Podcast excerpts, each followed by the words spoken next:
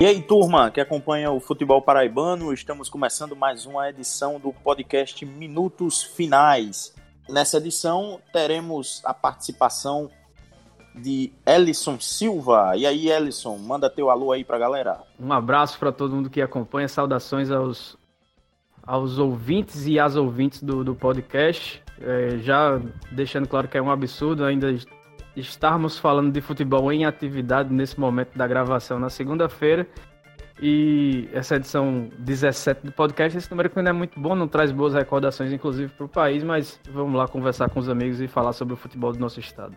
Pois é, edição 16 mais um, é, que tem também a participação é, de Pedro Alves, o comentarista da camisa 10. Um abraço aí, galera. Pois é, né? Temos ainda um pouco de futebol para discutir. É, embora me parece que algumas coisas aí vão ser paralisadas, pelo menos a Copa do Nordeste a gente já tem como informação que deve ser. O Paraibano vai ter uma reunião na quinta-feira, mas eu tô com o Ellison também, infelizmente.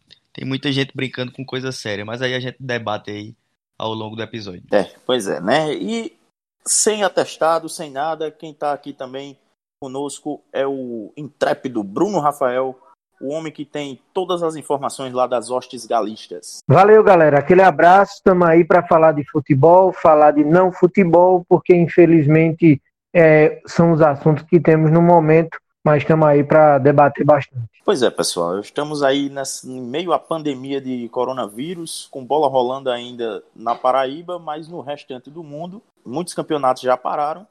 E esse é um dos temas principais do episódio de hoje vai passar pela rodada do, do Paraibano, que é, aconteceu normalmente no, no, no, último fim de semana, e também dos jogos que virão do estadual, que ainda terá mais uma pequena rodada, digamos assim, de jogos atrasados. É isso. Este é o podcast Minutos Finais. O podcast Minutos Finais é a nova casa de discussão do futebol paraibano você pode ouvir onde e quando quiser. Basta ir no Spotify, Deezer, YouTube ou no site minutosfinais.com.br para ficar muito bem informado com as melhores opiniões sobre o futebol paraibano.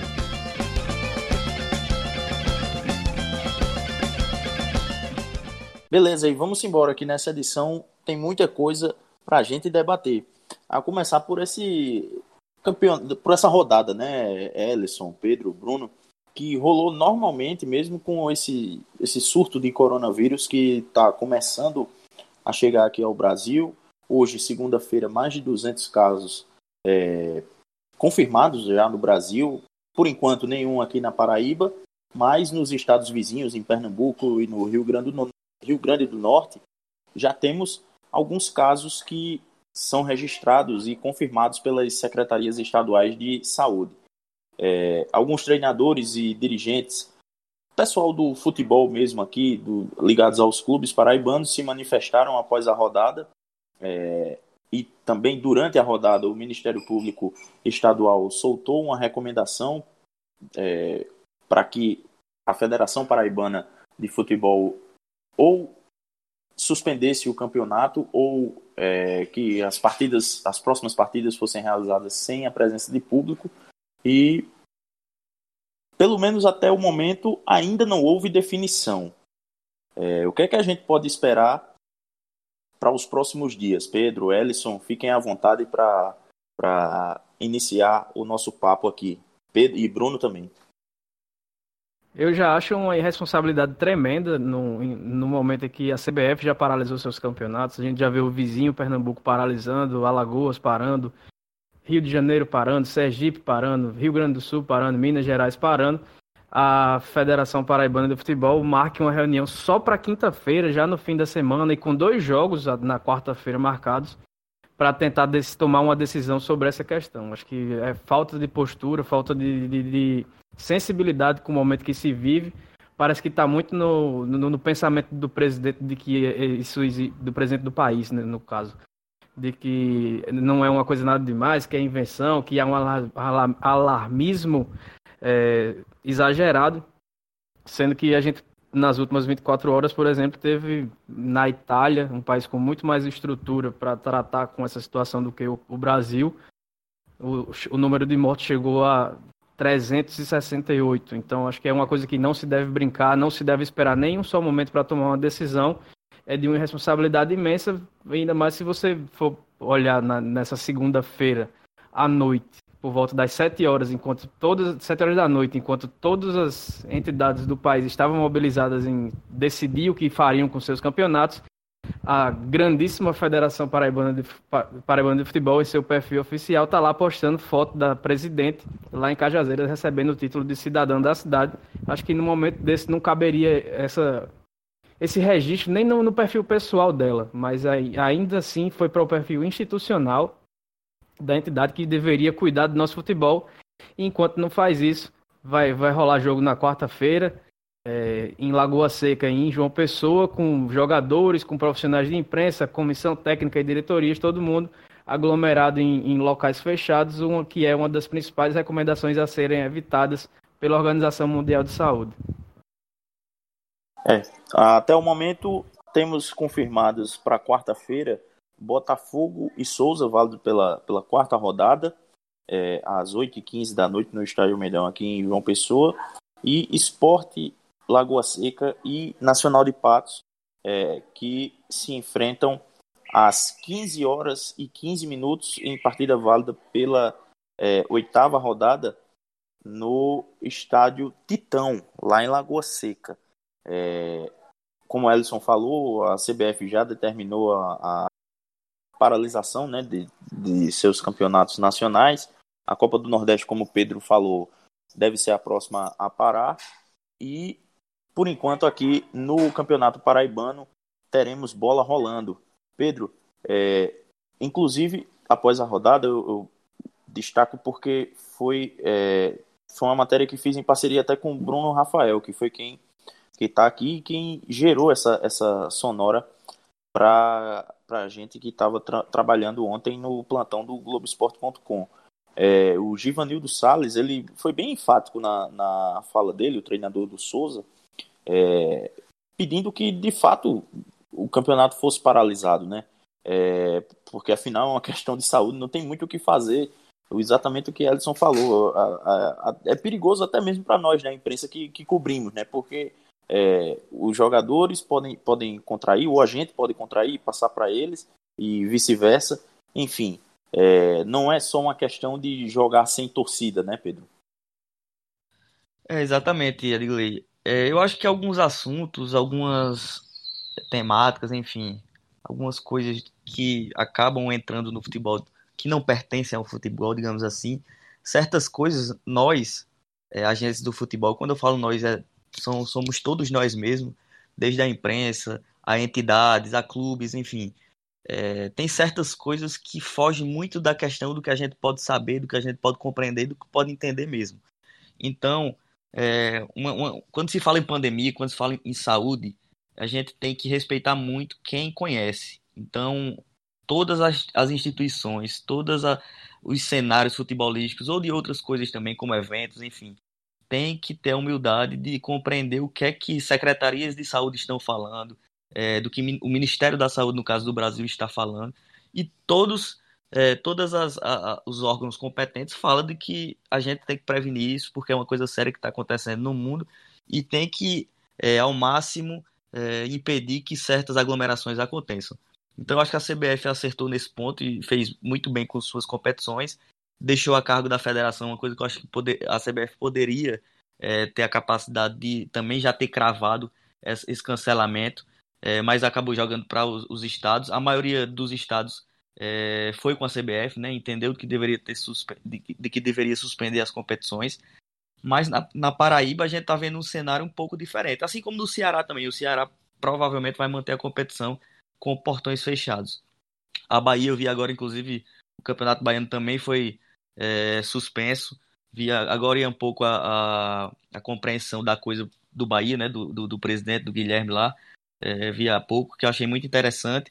E é complicado porque o que eu tô vendo, pelo menos aqui no Campeonato Paraibano, é que alguns clubes, é, pelo menos eu acho que a tendência é a manutenção da competição com portões fechados. Embora haja uma, uma reunião na quinta-feira, que eu acho que vai ser discutido, e esse rumo ainda pode mudar, mas com pouco, eu conversei com alguns dirigentes e principalmente aqueles clubes que dependem um pouco mais realmente da renda, aqueles que têm mais torcida, é, como o 13, como Nacional de Patos, como Souza, como Atlético de Cajazeiras, esses times que dependem também realmente financeiramente de seu torcedor no campo, eles estão muito é, coesos no sentido de manter a competição, inclusive com a torcida, que aí, aí seria o absurdo maior, né? É, manter essa competição com a torcida. Temos uma reunião na quinta, mas eu estou vendo aí uma, uma, uma, movimentação dos clubes de negligenciar mesmo o que está acontecendo no mundo, e isso é muito complicado. Eu espero que haja um bom senso geral na quinta-feira, na reunião, para que seja paralisado, ou no mínimo, no mínimo, que eu ainda acho ruim, é, com portões fechados. Né? Eu conversei na manhã desta segunda-feira com o presidente do 13, o Walter Cavalcante Júnior, justamente sabendo qual era a posição do 13. Ele deixou bem claro para mim que era contra a paralisação do campeonato, porque não existe nenhum caso na Paraíba. A partir do momento que eu repercuti essa, essa fala dele, tanto na rádio como no, no Twitter, eu acho que 99,9% das pessoas que interagiram na postagem foram contra o que ele disse. E eu fiquei até surpreso, porque a grande maioria torcedores do 13 é, foram contra a opinião do presidente. Eu, achava que muita gente ia apoiar, porque ele, ele falou justamente dessa questão de não ter nenhum caso, né? Mas eu acho que talvez ele já tenha até mudado de ideia após a repercussão da fala dele. E quando eu conversei com ele, eu perguntei, mas se for para continuar sem torcida, qual é a posição do 13? Ele disse, não, sem torcida, para o 13 não é interessante, por conta que desestabiliza tudo que o clube tem planejado financeiramente, e a gente sabe que a necessidade no 13 hoje da, do máximo de receita que entra é, é grande, é um clube que não está é, saudável financeiramente, e aí ele disse que iria levar para a federação que não queria que parasse o campeonato, mas eu acho que o campeonato que, que continuar com torcida, eu acho que não continua, não é nem vontade dos dirigentes, nem da, da presidente da federação. Eu acho que é por pressão mesmo. Pressão dos outros estados que vão parar e vão continuar sem torcida. A Paraíba, eu acho que vai ser o cúmulo do, do cúmulo do absurdo se continuar com torcida. Então, por pressão, talvez até a vontade dele seja que continue, mas por pressão, eu acho que a Paraíba, no mínimo, segue sem torcida. Mas eu acho que vai parar também por conta da pressão. Só para é, encerrar o trio de ferro, né? Como falou o Bruno aí, o 13 seria a favor de com torcida ou paralisar de vez, né? Não, ele não concorda que seja com portões fechados. O Botafogo já concorda com portões fechados, acha que é a melhor condição. E aí o Botafogo, por mais que tenha torcida é, é, grande, não uma torcida de massa como o 13, mas ele tem uma condição, por exemplo, de não depender tanto da renda nesse momento, digamos, tem mais recursos do que o 13 nesse ano, pelo menos. E o Campinense, que depende também um pouco mais da sua torcida nesse, nesse momento que vive, é, vai marcar uma reunião para amanhã para deliberar, né, para fechar a questão, digamos assim, e levar a sua opinião para quinta-feira. Mas eu concordo mesmo com o Bruno, eu acho que vai acabar pela pressão é, paralisando a competição. Eu, acho que é uma possibilidade, né? eu acho que pelo menos da federação deveria ser essa essa essa a, a posição da FPF, pelo menos. É, e tem que lembrar uma coisa, né? Que é, vírus, é, bactérias, enfim, doenças, pandemias em geral, não respeitam fronteira, né? Então, assim, não é porque aqui na Paraíba não aconteceu nenhum caso, é, e há casos no estado de Pernambuco e no estado do Rio Grande do Norte, que não quer dizer que, que não seja necessário paralisar. No caso, seria uma, uma medida já de, de prevenção, né? É, porque não faz sentido a gente estar tá na iminência de aparecerem casos é, é, de pessoas doentes, permitir que, seja, que sejam disputadas é, partidas em eventos é, é, esportivos, como, como, como são as partidas do Campeonato Paraibano. E ainda que, que seja com portões fechados. Enfim, é aquela coisa, é, esquecer que, que quem está jogando em campo também é gente, não é, não é, não é robô, não é, não é gado, não é, enfim, não é nada que seja descartável. E outra, é, se não tem nenhum caso na Paraíba, que bom. E que continue assim. E para continuar assim, a gente tem que manter. É, as é, medidas de prevenção. As medidas de prevenção para que não aconteça. Aí eu vou falar diretamente para o ouvinte que, que, que tem o seu time do coração, que quer ver seu time campeão paraibano, com acesso esse ano, garantindo calendário para o ano que vem, e quer, e, e, por exemplo, ver o time até embalado agora e se parar pode até ser ruim para o seu time. Mas pense bem, imagina um jogador, ou um jogador não precisa nem estar tá contaminado, o familiar dele, ele tem contato familiar. Passa por um vestiário todo, o prejuízo para o seu time vai ser bem maior. Que nem time para botar em campo vai ter. E, e já está provado que é um vírus que passa é, para quatro pessoas no mínimo, num raio de um metro. Então, é muito delicado isso aí. A gente viu já nessa, próxima, nessa própria segunda-feira é, o Jorge Jesus, treinador do Flamengo, que teve contato com o vice-presidente do clube, é, que, tava, que foi, foi é, detectado que, tava, que ele está contaminado e o exame dele, pelo menos o primeiro, deu como positivo, né? Então a gente já vê chegando dentro do, do mundo do futebol, literalmente, fora o Pedrinho do Corinthians que veio da Europa e está em quarentena, fora o, Douglas, o Luan do, também do Corinthians que está em observação com, com suspeita também de estar de, de, tá contaminado com coronavírus. Mas só para encerrar, pelo menos da minha parte, é, essa questão, também está na hora das federações e da CBF a botarem a mão no bolso para socorrer os clubes que não têm condição financeira de se manter nessa, nessa né, durante essa pausa. Né? A gente vê a CBF e federações lucrando muito às custas do clube, organizando campeonatos de maneira muito porca, na maioria das vezes, principalmente se você trouxer o caso aqui para a Federação Paraibana de Futebol, a CBF que, que vende por milhões os amistosos da seleção brasileira em países que são completamente irrelevantes no mundo do futebol, jogando contra adversários mais irrelevantes ainda, que não elevam em nada o nível do futebol nacional. Para onde vai todo esse dinheiro? Então agora os clubes, que é quem fazem o, fute, quem fazem o futebol no país, e os que não têm, principalmente os que não têm condição de se manter é, financeiramente em uma, em uma emergência como essa, não é possível que a CBF e a federação, e as federações, no caso, não, não tenham condição de, de, de abrir a mão no bolso e socorrer seus filiados que tanto lhe dão lucros por, por anos e anos a fio. Beleza, vamos, vamos virar a página e falar então é, Ô Ed, só para só confirmar aqui também que a gente falou que a, a Copa do Nordeste estava para parar, mas agora já foi decidido que vai parar mesmo a competição. Os jogos já, do próximo sábado, da, da, última rodada da primeira fase, já estão suspensos e sem data para acontecer. Pois é, e nessa de, de é, suspensão né, dos campeonatos, é, tivemos uma equipe paraibana já afetada, que foi o, o Alto Esporte. As meninas do Alto Esporte que entraram em campo ontem e venceram o Náutico na Série A2, né, do brasileiro, elas já vão ter, já não vão mais poder jogar a partir dessa próxima rodada que é, a CBF paralisou a competição, as competições em nível nacionais, né, foram suspensas e dentre elas o Campeonato Brasileiro Feminino em suas duas séries. É, falando agora de bola rolando com os meninos jogando, né? O Campeonato Paraibano teve rodada quase que completa nesse final de semana. Tivemos três partidas da oitava rodada e uma da, da sétima rodada entre Botafogo e Nacional.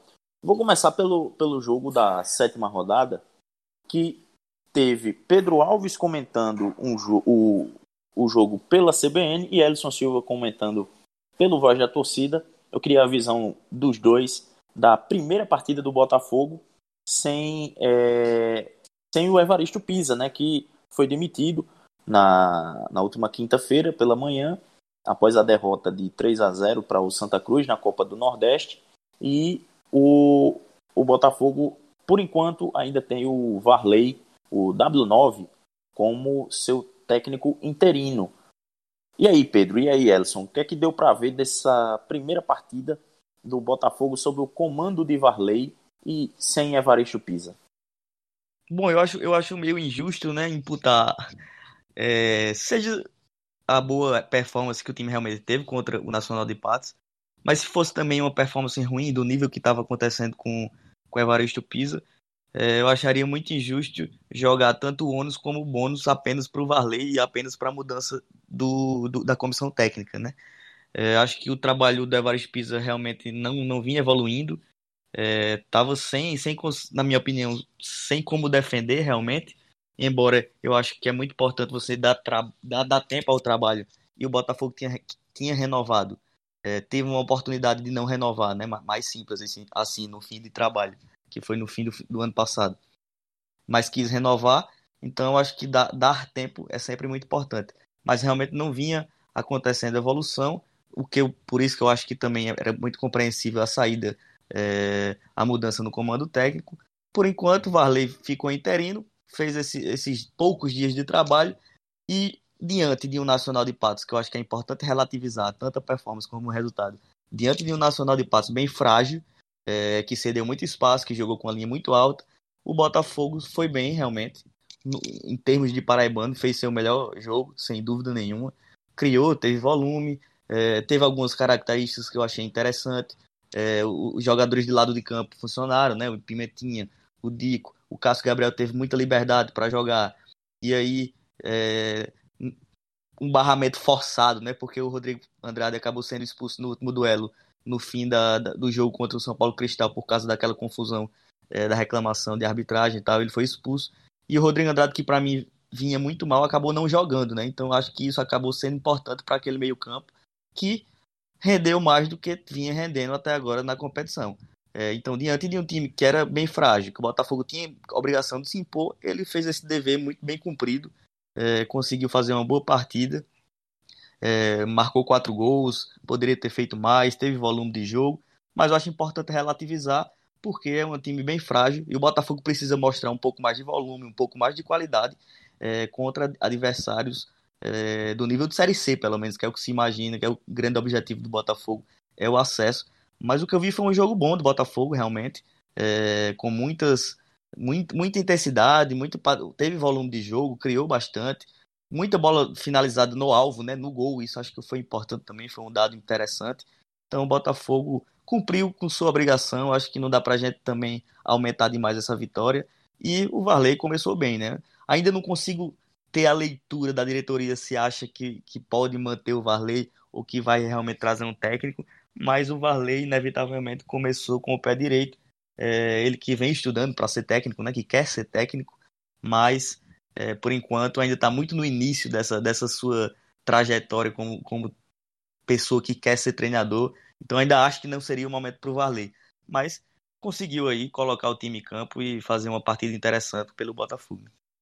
Eu compartilho da, da opinião de Pedro de que não dá para é, exaltar tanto assim a vitória por conta da fragilidade do Nacional de Patos, que realmente parece ser uma equipe que vai brigar pelo rebaixamento, né? nem contra, porque o que apresenta o Nacional de Patos eu estive em, Patos, por exemplo, acompanhando o jogo pela segunda rodada contra, o próprio Botafogo pelo Campeonato Paraibano, lá no José, Cavalcante, eu não consigo ver evolução nenhuma. Muito pelo, até, até o contrário, o time a, perdeu muito da força que tinha. Foi uma equipe que atacou uma vez no jogo, fez um gol de rebote e tudo mais, mas depois pouquíssimo apresentou. Sobre o lado, pelo lado do Botafogo, acho que dá para destacar mais a intensidade realmente o time deixou um pouco para trás o pragmatismo adotado pelo Evaristo Pisa e não tirou o pé né, durante o jogo todo, buscou o ataque, tanto que chegou a fazer quatro gols. É, destaque aí para o Lucas Simão, que fez três gols, ele que o Evaristo Pisa não, não pretendia usar tanto assim. É, o Varley precisou usar porque o Lohan se machucou, então deu também. Teve até essa estrela aí do novo treinador do Botafogo, treinador interino do Botafogo, né? Do, do, do, do seu atacante contratado para ser o matador na temporada que não vinha tendo tantas oportunidades, entrou e fez logo três gols. Mas foi uma partida de, de, movimentação do Cássio Gabriel, sem o Rodrigo Andrade, que realmente merecia ser barrado. O cartão vermelho sofrido contra o São Paulo Cristal acabou ajudando o Varley nesse sentido, para tirar seu camisa 10 e o time render mais no, no, seu meio campo, que vinha sendo o problema principal da equipe. Ô Ellison, aí gera Oi. até uma dúvida pro próximo jogo, né? Será que o, o, Rodrigo volta porque ele estaria à disposição, né? Eu, eu, realmente não consigo nem ter a leitura do que o Varley pensa. Mas seria uma é. boa é, para o time talvez barrar mesmo. Exato, eu, eu manteria ele fora, não, não, não consigo, porque a questão do Rodrigo Andrade, que pode ter. Que, que a prova de fogo foi inclusive a derrota contra Santa, Santa Cruz, que acabou culminando na, na, na demissão do Pisa. O Rodrigo, nas últimas partidas, ele além de não ajudar o clube, ele vinha atrapalhando muito o setor de, de criação do meio campo. A bola chegava nele e morria, o time não conseguia passar a bola dele, então só só em jogada pelos lados, cruzamento pro Lohan e tudo mais, que, que o time conseguia chegar no, nos adversários, porque ele estava matando todas as jogadas do, do clube, do, do, do, Botafogo. Mas acho que, que foi uma boa partida, o Varley não, não imagino que vá ficar. Inclusive, com essa situação de paralisação dos jogos, o Botafogo só deve definir realmente o novo treinador quando tiver uma, um, algo concreto sobre isso. A gente viu a Copa do Nordeste parando, então com, e, com e aí eu acho que tá bem certo, né, Ellison? Acho que realmente Sim, o Botafogo ter... bem pensado isso aí.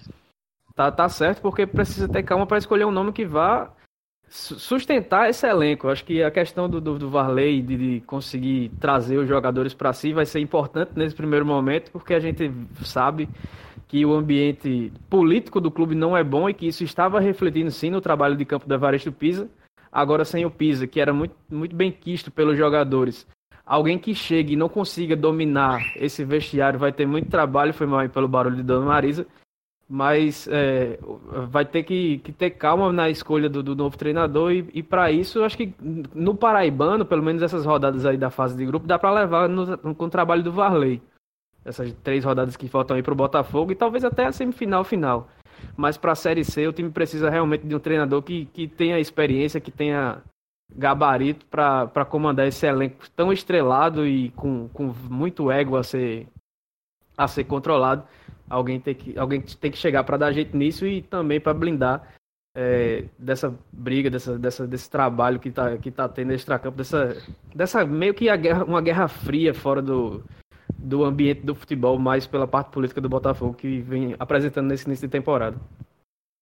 Pois é, o Belo venceu e agora chega aos 14 pontos no grupo A, ocupa a terceira posição e está a dois pontos e dois jogos também do, do 13, que tem, a, a, que tem 16 pontos e ocupa a segunda colocação do grupo A. Falando do 13, Bruno Rafael, chegue para cá, vamos falar de, daquele que talvez tenha sido o principal jogo da rodada, que foi 13 e Souza é, no estádio Presidente Vargas, que terminou com uma vitória por 2 a 1 do, do Galo é, nesse jogo que já virou uma, uma rivalidade né, entre o Galo e o Dinossauro, é, que ontem aparentemente não teve a presença do Aldeone Arantes, presidente do, do Souza, lá no presidente Vargas, ele que tanto gosta de provocar nas redes sociais, não é isso, Bruno? Pois é, o Aldeone que não veio a Campina Grande, inclusive após o jogo, o zagueiro Breno Calixto ficou procurando por ele, é, dando aquela provocada também. O Breno, o Breno provocou bastante também, hein? Provocou. O Breno deu declaração de que só ele tem mais título que o Souza. E que o Souza teria que respeitar o 13. Mas o Souza respeitou e respeitou do jeito que a gente espera, jogando bola. O Souza jogou muita bola no estádio Presidente Vargas nesse último domingo o 13 também jogou muito bem. Para mim foi a melhor partida do 13 na temporada, mostrou repertório, mostrou volume. É, o Douglas Lima, né, o novo contratado, chegou, dois dias de treino, já estreou, foi muito bem, foi um dos melhores da partida. O Thales, que conheci como lateral esquerdo, mas vem jogando como meio campista, jovem da base, também foi um dos nomes do jogo. Então eu gostei do, do, do 13 é, já mais a cara do Moacir, porque no jogo contra o, o São Paulo estava muito a cara do Celso ainda, na bola parada, sempre na bola aérea. Dessa vez não. Tentou colocar a bola no chão, apesar do gramado do PV ainda não permitir tanto isso, mas conseguiu fazer gols interessantes, é, partindo de jogadas, digamos, individuais e jogadas mais trabalhadas. Mas não significa que quem joga bem nem sofre. Sofreu também porque o Souza jogou muito bem e obrigou o Jefferson a ser um dos destaques. Foi bom para que deu uma equilibrada né, no grupo A, porque o Atlético empatou, o 13 venceu, o Botafogo dois jogos a menos. Eu, a partir de então, acho que qualquer um dos três, o Botafogo com favoritismo maior, por ter ainda quatro jogos, 12 pontos a disputar, mas eu imagino qualquer um dos três nas semifinais a partir dessa última rodada. Eu concordo demais com o Bruno, assim, eu acho que o Botafogo meio que, por mais que tenha jogos a menos, aqueles tropeços é, deixaram a coisa um pouco mais próxima, né? Mais igual e mais possível até de uma zebra. Continuo também achando que o Botafogo é favorito, mas a gente vê que essa classificação provavelmente vai ser bem próxima da, da quem passar de fase para quem não passar. É, o, o 13 e o Atlético tem, tem, acho que uma tabela ambas bem complicada. Eu acho que a do Atlético um pouquinho mais difícil do que a do 13, mas também não dá para dizer que a do 13 é, não, não seja complicada. Vai ser bem nos detalhes. Então, acho que de tudo que vem acontecendo, o interessante do grupo A, que a gente fala muito e de certa forma até criticou o fato do grupo A ser bem mais pesado do que o B, é, de qualquer maneira, pelo menos em termos de competição, tá um pouco atrativa aí essa briga, né? Esse grupo A pesado, com três equipes se classificando e provavelmente vão. É, aliás, três equipes lutando pela classificação e provavelmente vai ser bem no detalhe. É, aí o Botafogo com um pouco mais de tranquilidade porque tem quatro jogos, como falou o Bruno, mas eu acho que vai ficar bem próximo aí a classificação, a, pontua, a pontuação dos, dos três times. Né? E uma discussão, Pedro, ou Edgley, uma discussão que a gente teve lá atrás é que o Campinense pode ser o fiel da balança, né? Que o Campinense pega os três na, nas três rodadas que faltam. Isso, pega o Atlético, pega o Botafogo e depois encerra contra a equipe do 13. O Souza também vai pegar o, o, o Atlético e o Botafogo. Mas acho que, que vai ficar na conta aí da Raposa, que também é, que tá com a classe com a, com a sua situação no grupo B basicamente definida, né? Dificilmente vai ser ultrapassado por CSP aí nessa briga por uma vaga na, na semifinal. Acho que vai ficar para a Raposa para de, de decidir ser o diferencial em quem vai conseguir passar de fase nesse, nesse grupo A. Mas assim como os amigos, eu vejo o, o Botafogo quase que com, com, bem, com meio caminho andado aí, para ainda mais depois dessa mudança de treinador, né, que o clima fica um pouco mais tranquilo, depois dessa vitória por 4x1 sobre o Nacional. E acho que o atleta de Cajazeiras também tem uma ligeira vantagem, até por já estar na frente no número de pontos. Mas eu queria saber do Bruno, antes da gente passar para os outros jogos e encerrar o podcast, como é que tá o clima lá no, no, no PV pós-Celso Teixeira, né? Já foram dois jogos, duas vitórias como é que andam as coisas lá pelas hostes alvinegras? É, o clima está mais tranquilo com relação principalmente à sintonia de diretoria e grupo. Né? A diretoria que tinha. O Celso tinha um, um, uma trava muito grande junto aos diretores, agora não, essa, essa trava foi quebrada e a gente vê, vez por outra, o técnico Moacir Júnior saindo da sala do presidente, o presidente saindo da sala da comissão técnica, até porque eles estão em busca de reforços ainda para essa reta final do Paraibano. Mas é um clima de, de paz que, pelo menos entre essas duas alas, comissão e diretoria, que a gente não via anteriormente. E a bola realmente, de fato, apesar de, de ser dois jogos apenas, melhorou bastante. E aí o torcedor acho que já não lembra mais do Celso. Mas, ô Bruno, e depois do último do último jogo, né, da, da última da rodada que antecedeu esse jogo com o Souza, o primeiro jogo do Moacir Júnior como comandante do Galo, é, acabou que tivemos a saída do Almir, né, um, daquele que talvez fosse um dos principais jogadores do, do Galo, acabou é, pedindo para ir embora. O que foi que aconteceu aí? É, a gente teve duas saídas, né? Uma já esperada, que era do zagueiro Rafael Araújo, que por onde o Celso vai, o leva, e essa saída já era esperada, assim como já aconteceu em outras oportunidades. E uma que todo mundo foi pego de surpresa foi com o Almi. Almi que, vale lembrar, que jogou apenas um tempo contra o São Paulo Cristal, tomou uma pancada na nuca, e aí não, não deu para continuar o segundo tempo, mas já parecia que ele seria substituído, não estava jogando bem, e o torcedor estava pegando muito no pé, e aí o Almir pediu desligamento do 13. A informação que a gente recebeu foi que o atleta alegou problemas pessoais é, para deixar o 13. Aí começou a se especular: será que foi salário, salário atrasado? O salário, até onde a gente tem informação, estava em dia, né? O salário dos jogadores estava em dia. Se venceu no último dia 10 essa folha de é, fevereiro, né? Então, até então a gente não tem a informação, iria se aguardar a folha, a folha não, a renda desse jogo com o Souza para quitar o mês de fevereiro. Mas em relação ao Almir, parece que, que, que foi um, uma opção do próprio atleta. É, ele não concedeu entrevista, não falou nada sobre o assunto. Inclusive, eu nem sabia.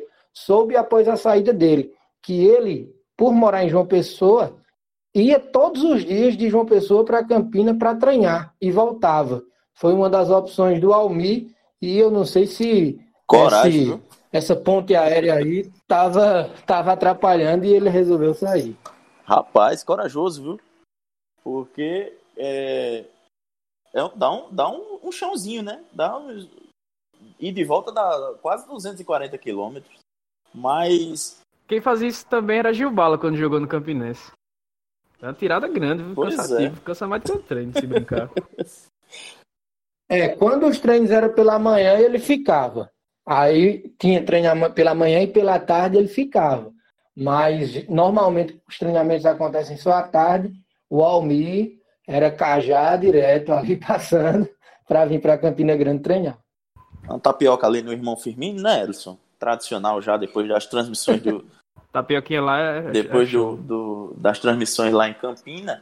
É, mas, ah, olha, eu, eu ia, eu ia deixar só, ia só fazer um registro do jogo do, do Atlético, né? Que impressionante, bicho. O Atlético ganha de todo mundo, mas tropeça no São Paulo Cristal. É, do fraco São Paulo Cristal, na verdade, né?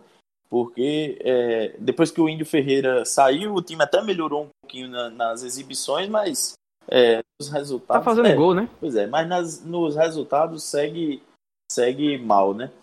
E, Enfim, o, o Atlético que eu já até já tinha falado. Mas o registro que tem que ser feito também, além do, do tropeço, é do, do bom público no Perpetão, como sempre, né? É, é. no, no, A no- turma, num campeonato de, de arquibancadas vazias, mesmo antes da determinação, o Atlético sempre vem levando bons públicos ao Perpetão. é, e a diretoria do Atlético trabalhou esse jogo como sendo o jogo da possível classificação, né?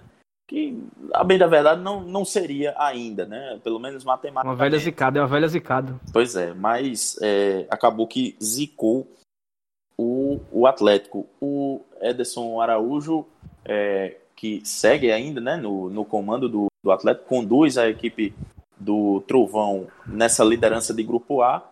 Ele que não ficou satisfeito né, com, a, com a atuação do time. Teve, teve o Ferreira expulso no segundo tempo.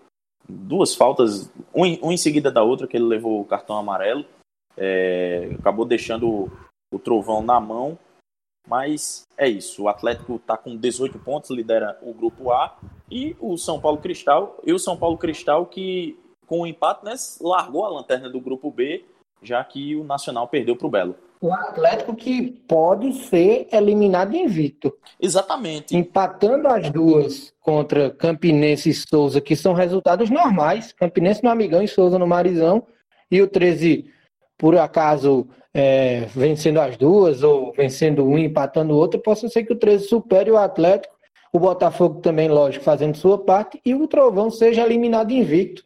Acho que eu nunca vi isso também. Só naquela época, Copa do Mundo, aí que o Brasil caiu também invicto. Pois é, e alguns programas para trás a gente até repercutiu uma fala do Ederson Araújo, que com mais quatro pontos na época, é, o Atlético estaria classificado, né? Os quatro pontos que ele falava, o Atlético já conquistou. É, mas não dá para garantir. Não, a- ele, ele a tinha falado, acho que né? era quatro vitórias. Acho que é depois da quarta rodada que ele queria ganhar todos até a oitava para faltar duas rodadas classificados. Ah, sim. Mas aí já, já deu essa tropeçada aí e não conseguiu. Pois é, e, e, mais uma vez, impressiona os dois, expre- impressiona os dois tro- tropeços contra o São Paulo Cristal. É, que no fringir dos ovos pode ser justamente o calcanhar de Aquiles do, do, do Trovão, né? Porque é, são dois tropeços assim inexplicáveis, dada a diferença de qualidade dos dois elencos, e é, que acabam ficando na conta, né? Acabam pesando na conta para a classificação do Atlético. Que, como o Bruno falou aí, pode se complicar nessas duas rodadas que ainda tem por fazer. Perdendo Mas, ponto pra Nacional e pra São Paulo Cristal, né? Os dois É. times mais fracos do outro grupo. pois é. Bom, temos mais assuntos aí para fechar a pauta? Só o último jogo, né? Que teve a despedida sem. sem... Verdade, sem muito brilho, sem né? Pompas do, do Marcelinho na vitória do, da Pere Lima contra o CSP. Pere Lima basicamente se garantiu aí na, na, na elite do futebol paraibano. O, o Sport Lagoa Seca, no jogo de quarta-feira contra o São Paulo, contra o Nacional de Patos, já pode já cravar seu rebaixamento no primeiro jogo dele lá no Titão. Com portões fechados, já pode ser selar seu rebaixamento para a segunda divisão e, o, e a equipe do CSP segue ali na terceira colocação do, do grupo B, no meio de tabela, mas com dois pontos só, mais que o Lanterna, o, o próprio Nacional de Patos. Pois é, teve a despedida do Marcelinho Paraíba, o filho de seu Pedrinho Cangula, que é, há 40 anos, né? 40 anos, né? Estava 45. 45 anos estava inaugurando as redes do, do Amigão, marcando o primeiro gol da história do estádio Amigão. Interessante, ele marcava o primeiro gol no dia 16 e o Marcelinho nascia no dia 17, viu? Mas é 17 de maio, né? Ou é de março? É, é, perdão, isso. Marcelinho, dia 17 de maio, vai fazer daqui. Agora, o Marcelinho, que a gente estava comentando, que teve essa despedida sem pompa nenhuma, mas essa é a despedida oficial. Deve ter um jogo festivo. Agora, o que pode complicar é a questão do corona, né? Por conta de datas. Uhum. Mas existe uma conversa muito adiantada entre o Marcelinho, o 13 e o Esporte Recife, para que as duas equipes façam aí, não é nenhum amistoso, é um jogo festivo mesmo. Um na Ilha do Retiro, com o Marcelinho jogando pelo Leão, e outro em Campina, com o Marcelinho jogando pelo 13 é, existe essa conversa agora, é afinar datas, até porque o 13, mesmo, digamos que o mundo siga normalmente, né, o mundo futebolístico, daqui a um mês siga normalmente, mas o esporte é um time de Série A, o 13 é um time de Série C, então tem que ver aí as datas para que esses amistosos possam acontecer. É, e alguns detalhes, né? O Marcelinho se despediu do futebol oficialmente para um público de 245 pessoas, é, das quais 100 pessoas eram, eram integrantes da ou integrantes da sua família ou amigos convidados por ele que foram cortesias fornecidas pela Peri Lima para o, o Marcelinho, né? E um outro detalhe, e aí eu queria chamar o nosso ouvinte para ler duas matérias. Eu até chamei o na manhã dessa segunda-feira, chamei essas duas matérias lá no Twitter. Uma do, do, do garoto show de bola, o, o, Cisco Nobre, nosso companheiro lá do, do Globo Esporte. É, ele que fez uma, uma, matéria completinha, passando a limpa a, a, carreira do Marcelinho, que dentro de campo pode ter sido prodigiosa, mas é, fora de campo não tem nada do que se orgulhar, na verdade. Tem muitos casos é, de acusações de estupro, de é, decretação de prisão por não pagamento de, de pensão alimentícia. É, e o Cisco passou tudo isso a limpo, os momentos bons da carreira dele em campo, os momentos ruins da carreira fora de campo e também uma matéria que foi publicada no domingo, né, no domingo à noite, é, já no encerramento da rodada, que foi do também companheiro Cógenes Lira e do Ranieri Soares, outro craque de, de, bola do nosso, da nossa crônica esportiva. É, o Ranieri estava no, no, Amigão cobrindo a partida, é, fez belíssimas fotografias da, da despedida do Marcelinho é, e relatou tudo é, do que rolou na orla do gramado do Amigão na partida entre Pere Lima e CSP. É, e em parceria com o Cógenes escreveram é, também uma matéria é, sobre essa despedida do Marcelinho. Vale a leitura, tá lá no Twitter, depois a gente linka junto com o nosso episódio. É, vamos encerrar por, por, por, essa edição, né, Elison Silva? Eu queria que você passasse aí as redes sociais e dissesse ao pessoal onde é que eles podem nos ouvir. Pois é, Edgley, o pessoal que quer ouvir a gente pode encontrar a gente no Spotify, no Deezer, no Google Podcast, no Apple Podcasts e também no nosso site, no podminutosfinais.com.br. E a gente está nas redes sociais, a gente está no Twitter e no Instagram, arroba minutos, underline, finais, e também no facebook.com barra podminutosfinais. Beleza, galera. Um aí, Dona Marisa no final, tá vendo aí? Beleza, galera. Obrigado, Bruno, mais uma vez pela, pela contribuição. É, tá mais do que convidado para as próximas edições do Minutos Finais. Dá aí o teu, o teu alô e, e passa também tua arroba para o pessoal poder seguir e ficar por dentro das notícias do Galo. Valeu, mais uma vez um prazer participar desse debate com todo mundo. Qualquer coisa, estamos lá no arroba Bruno Rafael PB no Twitter, onde a gente também traz notícias, opiniões do futebol paraibano. Pedro Alves, é, mande os, as suas considerações finais aí, mande o seu, o seu tchau tchau para a galera. Um abraço para a turma aí, é, mais um episódio, né? Acompanha a gente aí nos, nas redes sociais, tanto pessoais como do Minutos Finais, que é sempre um debate diferenciado. Então, um abraço para todos. Beleza, pessoal. Essa foi mais uma edição do Minutos Finais. Fiquem ligados, em breve mais uma no seu tocador de podcasts favorito. Até mais.